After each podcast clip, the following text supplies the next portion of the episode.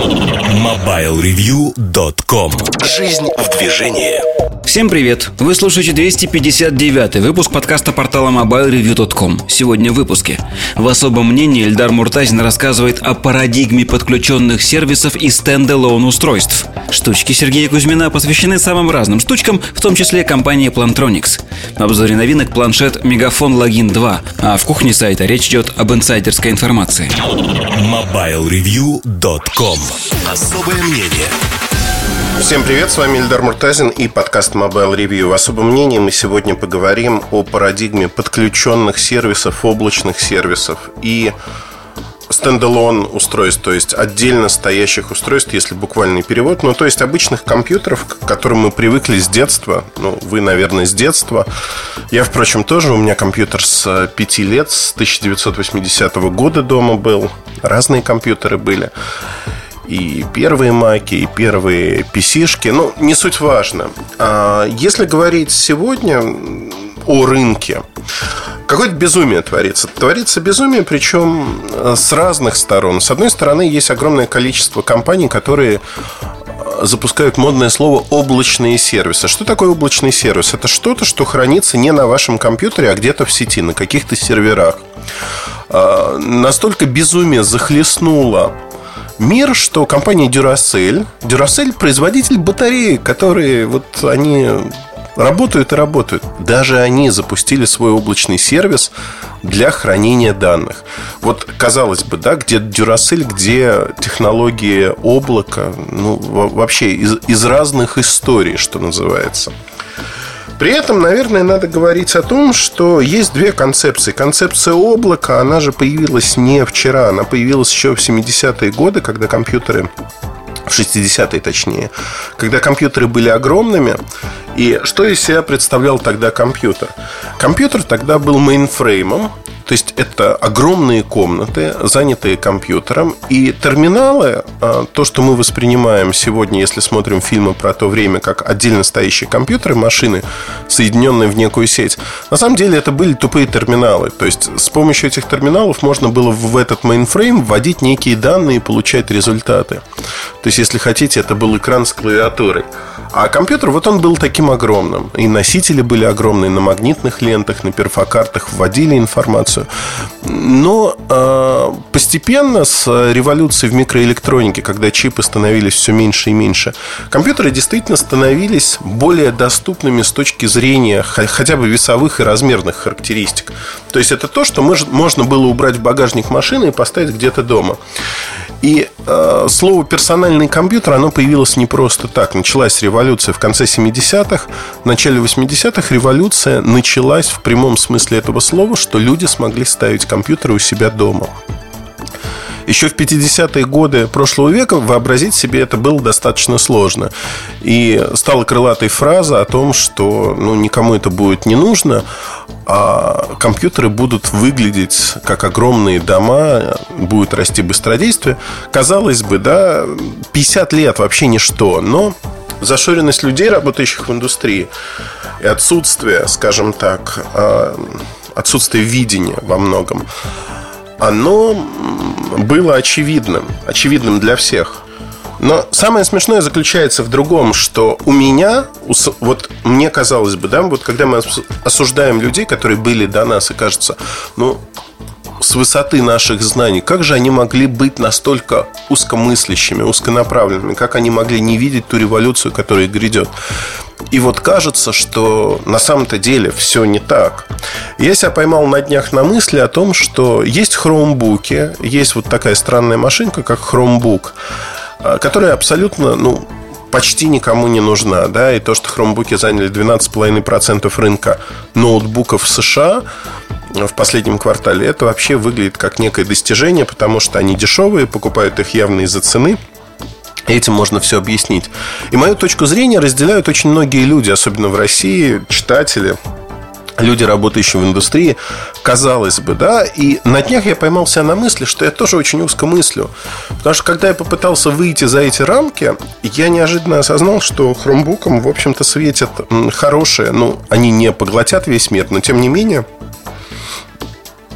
будут активно распространяться и займут достаточно большую нишу на рынке. Почему? А давайте посмотрим. Давайте посмотрим вообще, какие концепции хранения информации и работы с этой информацией. Ведь компьютер – это средство для работы с информацией. Что сегодня существует? Ну, наверное, первое, э, что сегодня мы живем в мире, где компьютерные сети они обеспечивают большую часть вот тех гудис, большую часть тех вкусняшек, которые мы получаем от работы с ними. Если говорить сегодня о играх, все игры в той или иной мере сетевые. То есть, когда игра не сетевая, мы уже начинаем так ворчать и говорить, ну, не очень интересно.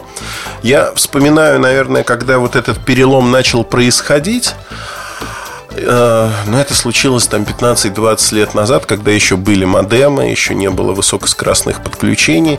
И тогда, конечно, играть было достаточно сложно. И игры в большей мере, знаете, как эволюционировали. Они все равно э, оставалось огромное количество уровней, ну, как в Варкрафте, которые вы можете пройти самостоятельно и пройти эти уровни на компьютере без подключения к сети, но появлялись уже сетевые возможности играть по сети, по Battle.net, например, с другими игроками, что в какой-то момент неожиданно оказалось интереснее, потому что люди вели себя не как компьютер, они не были рациональны. Кто-то играл до последнего, кто-то сдавался, кто-то предавал. Одним словом, весь спектр эмоций. Дальше э, появилась такая игра, как World of Warcraft, и она была полностью сетевой. То есть, фактически, э, IBM создал полностью сетевой мир, в который пытались втащить не только всех своих сотрудников, но и всех-всех людей. Такой огромный эксперимент, если хотите. Знаете, э, как мне кажется, вот с пылом неофитов люди пытались освоить новые технологии, чтобы они стали нашим будущим. Но на самом деле крайне небольшое число технологий они захватывают и вытесняют все. Классическая фраза из «Москва слезам не верит», что завтра не будет ничего, не будет театра, а будет только кино. Этого не произошло, театр существует. Вопрос просто, какую долю он занимает.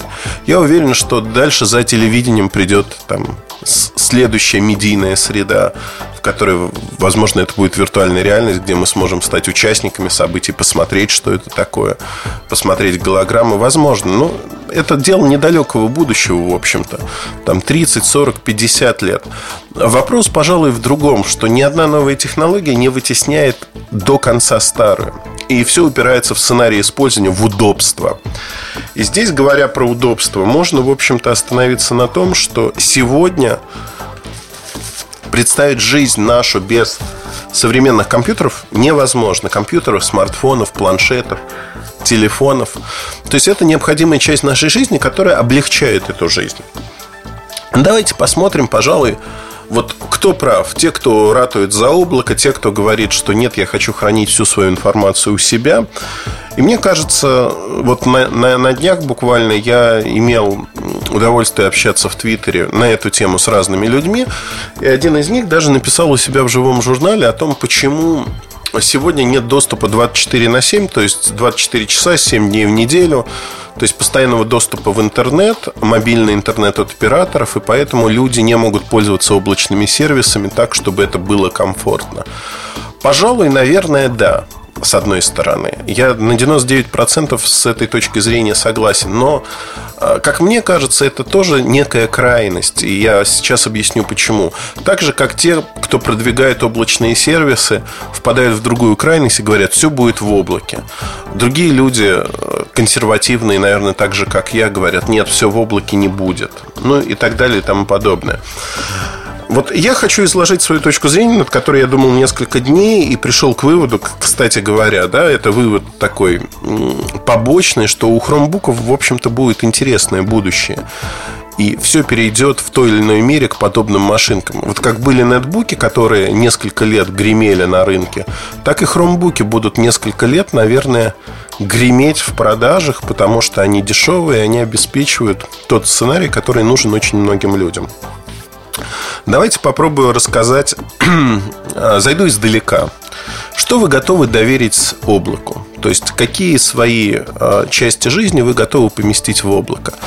Там апологеты э, облачных технологий говорят, что готовы разместить там все, начиная со своих контактов, смс заканчивая, ну, например, фотографиями семьи, видео и прочими вещами.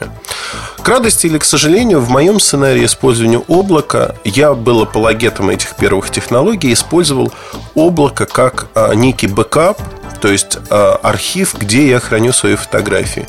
В частности, когда компания Nokia запустила облачный сервис, где можно было хранить все свои фотографии без ограничений. Я закачал туда архивы за несколько лет. Это было, ну, примерно, ну, Первый очевидный минус был в том, что архивы закачивались достаточно долго. Второй очевидный минус был в том, что надо было выставлять ну, некие приоритеты. А, кто может их видеть, кто не может видеть. И третий минус, с которым я столкнулся достаточно быстро, через два года буквально, компания Nokia закрыла сервис. Сервис, в котором она говорила, мы даем на вечно неограниченное пространство вам, вы можете им пользоваться вечно. Вечность закончилась за несчастные два года. И дали срок там полгода для того, чтобы загрузить свои файлы. И вот тут возникла проблема просто. Проблема заключалась в том, что э, у меня на тот момент один из дисков засбоил и э, умер. И на этом диске оказался, ну, как бы ряд архивов, которые были в онлайне. Не все архивы, а один год. Это было порядка, ну, там, я не знаю, 16 гигабайт информации. Не очень много, за 2009 год фотографии. И я начал выкачивать, э, собственно говоря, все файлы из этого архива. И столкнулся с тем, что в ряде случаев у меня были просто сбои сбои, когда этот сервис не отдавал мне фотографии. Не отдавал, ну, потому что много фотографий, рассчитывали они, видимо, на то, что люди будут хранить меньше. Не мог сформировать э, zip-архивы, не мог выслать мне ссылку на эти архивы. То есть проблем была куча. В итоге я кое-как, там, матюгаясь и потратив огромное количество времени, все это выкрутил. И для меня в этот момент, да, в большей мере э, архивация в облаке она стала абсолютно неприоритетной. По старинке несколько дисков, дублирование, зеркалирование этих дисков.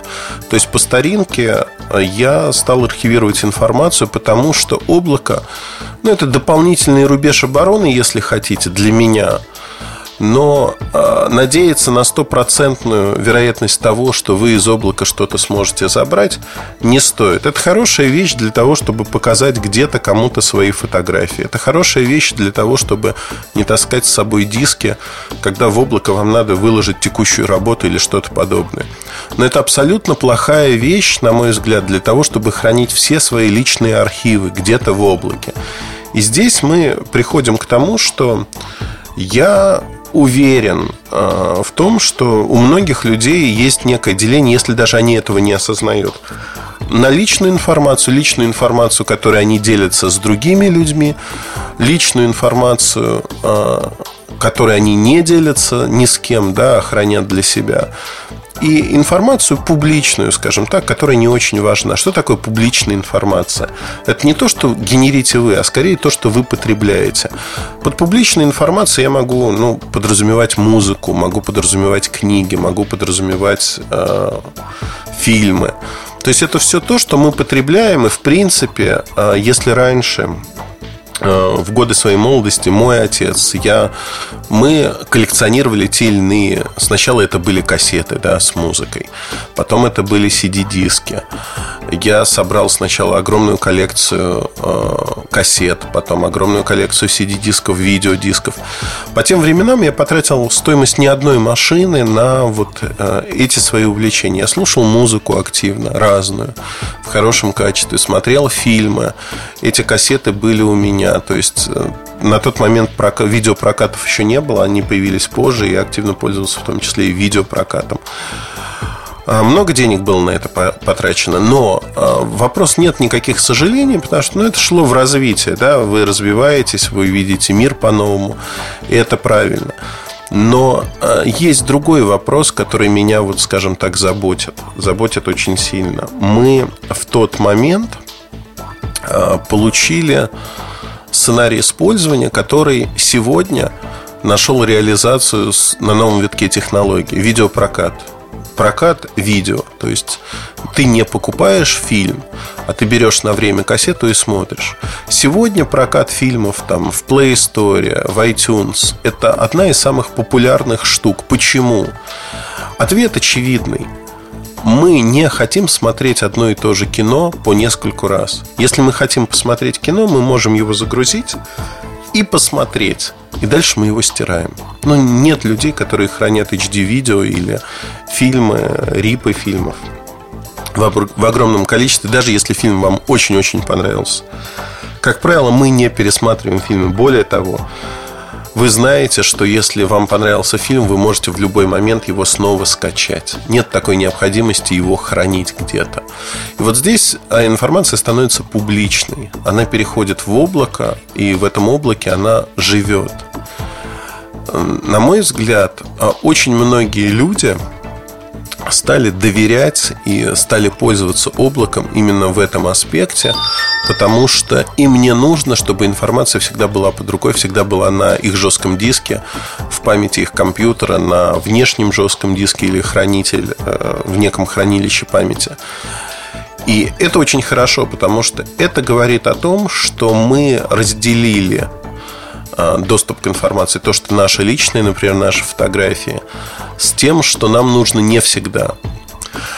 И вот здесь, э, как бы мой оппонент, он написал следующее, что нет э, информации, которая доступна всегда постоянно. Потому что нет приоритета сервисов э, у мобильных операторов. Интернет сегодня не является там основным, все равно упор идет на голос, и поэтому часто, там, посещая некий торговый центр, вы не можете быть уверенными, то, что у вас будет качественный интернет. И я с ним согласен, согласен на 100%. Но проблема заключается в том, что мы, как правило, находимся в новых для себя местах не так часто. Большую часть времени мы проводим где? Дома, где у нас есть, ну, не мобильный интернет, а тот или иной проводной интернет и Wi-Fi на работе, где у нас тоже, как правило, есть некий интернет, быстрый, не быстрый, это другой вопрос. И плюс в дороге или между этими местами, где у нас есть мобильный интернет. А как происходит сегодня потребление вот такого публичного контента, которым является музыка, видео, книги? Люди просто загружают этот контент к себе на телефон, планшет, э, ноутбук, смотрят, слушают, дальше стирают, удаляют и идут дальше. При этом э, есть несколько типичных сценариев использования. Ну, например, типичный сценарий в России ВКонтакте. Очень многие находят ВКонтакте некий контент, который загружают себе, например, на телефон, пока идут до метро, и в метро его слушают или смотрят. Есть другой вариант э, Google Music. Подписка за 169 рублей, неограниченный доступ к разным мелодиям, композициям, альбомам. Там есть стриминг, там есть загрузка на ваше устройство. Уже сегодня в России более миллиона человек подписались на этот сервис. И это совершенно гигантское число, которое говорит о том, что вот среди 142 миллионов человек, живущих в России, не все пользуются андроидом, но очень многие из тех, кто пользуется, готовы платить вот эти деньги и считают их относительно небольшими, для того, чтобы легально, цивилизованно получать доступ, удобный доступ к музыке, где бы они ни находились. И я, как э, пользователь этого сервиса, могу сказать, что вот эти 24 на 7, да, есть места, где музыка не качается, но я их практически не вижу. Более того, многое музыка у меня сохраняется локально в моем телефоне. Я получил доступ к легальной библиотеке. Есть интересные инструменты для того, чтобы понять и открыть для себя новую музыку. И это принципиально иная история, принципиально иная история в аспекте того, как мы пользуемся. Удобно. И те временные ограничения, когда у меня нет мобильного интернета или нет интернета вовсе, а, они крайне редки. Большую часть времени, как ни странно, когда мы не спим, мы находимся в зонах, где этот интернет в том или ином качестве присутствует. Поэтому вот этот второй сценарий, он очень и очень неплох. И он позволяет э, работать совершенно комфортно с подобными облачными сервисами. Теперь давайте вернемся, наверное, к парадигме новых подключенных устройств, которые говорят, что вот не выстрелят хромбуки. Вообще, наверное, надо говорить о концепции интернета вещей, о которой многие говорят уже несколько лет, э, то сильнее, то слабее. Что такое интернет вещей? Когда различные вещи будут подключены к интернету, знаете, вообще человечество на протяжении всей своей истории занимается очень простыми вещами на разных технологических уровнях. То есть э, математика вообще как появилась? Математика это учет того, что у нас есть. Ну, например, у меня есть там 5 бушелей зерна. Ну, или там 5 мешков зерна. У меня есть две колбасы, и зная, что зима продлится там 90 дней, я знаю, что мне этого хватит э, на семью из трех-четырех человек. То есть вот он учет, каталогизация того, что у нас есть, хватит, не хватит, то есть оценка будущего. Это помогает в выживании человека. Но если говорить о том, что вот такой интернет вещей, коротко, отталкиваясь от этого, это тоже некий каталог, но в котором все вещи или некий максимум вещей там, необходимых, он неким образом заносится в интернет. И идея понятная, потому что интернет превращается в некий каталог, библиотеку, в котором мы имеем личные общественные вещи. Мы можем их считать, мы можем окинуть взглядом все, что нам принадлежит, и понять, где эта вещь находится, например, да, и в каком она состоянии. Ну, например, если говорить про электронику, разряжено, не разряжено, нужно сервисное обслуживание, есть новый софт, новые драйвера и тому подобные вещи. Э, идея опять-таки, если брать ее за максимум некую, то идея, конечно, нереализуемая. Но, с другой стороны, рано или поздно мы получим устройство, мы получим э, возможность контролировать то пространство, в котором мы живем. То есть будут устройства, которые смогут оценивать для нас положение других вещей. Ну, простой пример, да, сенсор Kinect для Xbox он может э, смотреть на то помещение, где находится, срисовывать э, предметы в объеме в 3D и если вы перемещаете тот или иной предмет куда-то, он может запоминать перемещение этого предмета. И в дальнейшем он может вам говорить, что слушай, ты свою чашку вообще забыл на пианино, а ты говоришь, ой, да. И предварительно перед этим спросила, куда я дел свою чашку. И Кинак тебе отвечает. Например, да, это пример самого-самого простого сенсора, который может быть. Просто количество таких видеосенсоров оно будет в будущем огромное. Это не обязательно игровые приставки. Это будут просто устройства, которые наводнят наши дома, улицы. И количество видеоинформации будет огромным. Так же, как возможность оценки того, что мы показываем, а что нет. В этом аспекте, наверное, очень интересный вопрос того, как в этом интернете вещей приоритизация будет, что будет публичным, что будет личным. И даже из личного пространства мы сможем прятать вещи, то есть вещи, которые мы не будем давать доступ ценным вещам для нас. По какой-то причине мы будем говорить, убрать их из каталога, то есть не показывать их, это очень личное. Тем не менее, они будут присутствовать в этом неком таком огромном квази-каталоге нашем. Почему? Потому что это будут э, вещи исключения. То есть они будут э, в списке того, что не надо показывать э, что исключать из поиска, если хотите.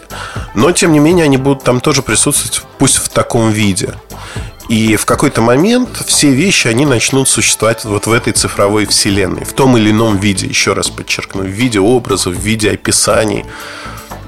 Интернет вещей – это то, к чему мы идем. И рано или поздно мы придем. Я думаю, что это случится в ближайшие 30, 40, 50 лет. Это не очень большой срок. То есть мы огромными темпами, это будет при нашей жизни, мы движемся именно к такому интернету вещей, если хотите. Теперь давайте посмотрим на то, а, какая концепция всегда и парадигма была у персональных компьютеров, в частности у ноутбуков, которые являются частью этих персональных компьютеров. То есть персональные компьютеры – это вещь, которая позволяет… Она появилась вне интернета, интернета еще не было. И концепция персональных компьютеров, что есть жесткий диск, где хранится ваша информация, вы работаете. Дальше вы можете переносить эту информацию изначально. Да, это были дискеты, внешние носители информации, интернета не было. Постепенно мы заменяем дискеты на то, что у нас есть интернет, тоже облако, в которое мы отдаем те или иные файлы, отправляем по электронной почте, что тоже электронную почту тоже можно считать своего вида облаком, а, которое отправляет, есть почтовый сервер, который где-то хранит вашу информацию, а терминал получает, обрабатывает ее, плюс она хранится в некой локальной копии. Так вот, если говорить о том, что эта концепция сегодня, она, она много лет существует на рынке, десятилетиями, настолько прочно укрепилась в головах, что я могу честно сказать, что я там, смотря на Chromebook и обычный ноутбук, всегда говорю автоматом, даже не думая, это стереотип. Да, конечно, для меня обычный ноутбук, э, он выигрывает всем. Мне нужно много памяти, я хочу хранить свои файлы и прочее, прочее. Я даже отрицаю возможность того, что парадигма может измениться. Она уже изменилась. Изменилась за счет не облачных сервисов, не за счет того, что мы стали другими, а за счет того, что действительно для многих людей потребности, сценарии использования изменились. Вот та самая публичная информация, музыка, видео. Им не нужно много локальных файлов. Они в большей мере потребляют информацию, чем производят ее. Они не работают с видео, они не работают с аудио. Им не нужно огромных количеств информации. Им нужна, по сути, почта, иногда что-то написать, иногда посмотреть фотографии. Одним словом, не очень много. И вот под парадигму новых а, сетевых устройств вполне вписывается Chromebook, который а, которым прочат многие провал по одной простой причине, что а, мы же всегда стараемся найти аналогии. Те, кто из нас поумнее, они ищут в прошлом аналогии, дальше пытаются экстраполировать из этой аналогии, что может получиться. И э, первая аналогия, которая приходит и приходит неоднократно на ум, это тонкие клиенты, которые появились достаточно давно и много раз на рынок разные компании пытались вывести концепцию тонких клиентов, потому что машинка получается дешевой. Тебе не нужно иметь много памяти, тебе не нужно иметь фактически ничего. Дешевый компьютер, который за счет цены должен привлечь много людей, а он не привлекал. И каждый раз из раза в раз проваливался. И, в общем-то, отсюда следует простой вывод, что хромбуки это, наверное, тоже вещь, которая должна с треском провалиться она не проваливается в США. И вот тут идет следующее объяснение, что не проваливается, наверное, из-за того, что цена низкая, а раз низкая цена, то это все объясняет. На самом деле это ничего не объясняет, а задает только больше вопросов.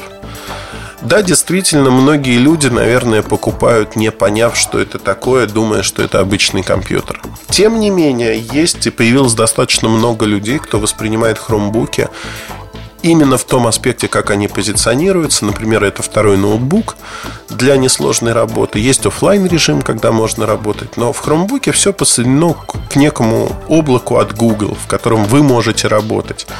И здесь пожалуй, кроется, наверное, ну, часть истины, часть того, что будет в будущем. Уже сегодня наши компьютеры, они являются частью облака. Вопрос, сколько у вас локальной памяти. Я могу сказать про себя, наверное, я всегда иду немножко впереди прогресса, немножко впереди ну, если разделить общество на несколько волн, то есть пионеры, кто идет всегда впереди и сталкивается первый с некими проблемами. Вот проблема, с которой столкнулся я, что Объема памяти в отдельно стоящем ноутбуке или компьютере мне уже давно не хватает. Это всегда внешние носители, и я никогда не имею всю информацию в одном устройстве. Мне всегда нужно получить э, жесткий диск внешний, допустим, чтобы найти ту или иную информацию. Например, в поездке она мне, как правило, не нужна. Но если она мне вдруг понадобится, я не знаю почему, но вдруг, то я не смогу получить к ней доступ напрямую. То есть это будет сложный э, танец с бубном для того, чтобы получить эту информацию. Мне надо будет позвонить домой, попросить кого-то подключить этот диск, найти нужный диск, подключить его к моему компьютеру, через Remote Control зайти на свой компьютер и выкачать файлы. То есть это тоже ну, некий прообраз облака. Тем не менее, я думаю, и я уверен в этом, что сегодняшние технологии, они идут в сторону вот распределения личной и публичной информации. Напомню, что под публично я понимаю то, что мы смотрим, слушаем, то, что создали не мы, как правило. И нам не нужна эта информация постоянно. Это некий стриминг или временная загрузка в память наших устройств. Вот в этом аспекте хромбуки отражают эту парадигму чуть более чем полностью. И эта парадигма, она не самая плохая. Она не самая плохая, потому что, ну, она отражает наш сценарий использования компьютеров, отражает жизнь. И, в общем-то, в этом аспекте, мне кажется, все очень и очень неплохо. А, на этом, пожалуй, я вот свой рассказ а, завершу, потому что можно говорить об этом много и долго, но я начну повторяться, пожалуй. Я не вижу причин, чтобы хромбуки завоевали весь мир. Но я не вижу и причин для того, чтобы они провалились сегодня на рынке. Есть отдельные страны, такие как Россия, где хромбуки стоят очень дорого, неосознанно дорого. И, конечно же, ноутбуки на том же Windows, они выгоднее во всех смыслах, потому что больше встроенной памяти, те же самые процессоры, экраны. Но э, в странах, где разница ощутима, э, таких странах, как США, хромбуки однозначно будут расти в продажах. И на 2014 год все производители, я подчеркну все, они ориентируются на продажи хромбуков. А Samsung, который свернул практически целиком Windows направление, в 2015 году таких устройств у них не будет вообще. Это хромбуки. В России до конца 2014 года вообще ничего не будет происходить, кроме хромбуков у них. Lenovo, который ориентируется только на хромбуки. То есть вот это все а, говорит о том, что сегодня рынок идет в этом направлении, рынок идет очень активно. А, на этом все. Спасибо, что были с нами, со мной. Удачи вам и хорошего настроения. С вами был Ильдар Муртазин и подкаст Mobile Review. Пока. MobileReview.com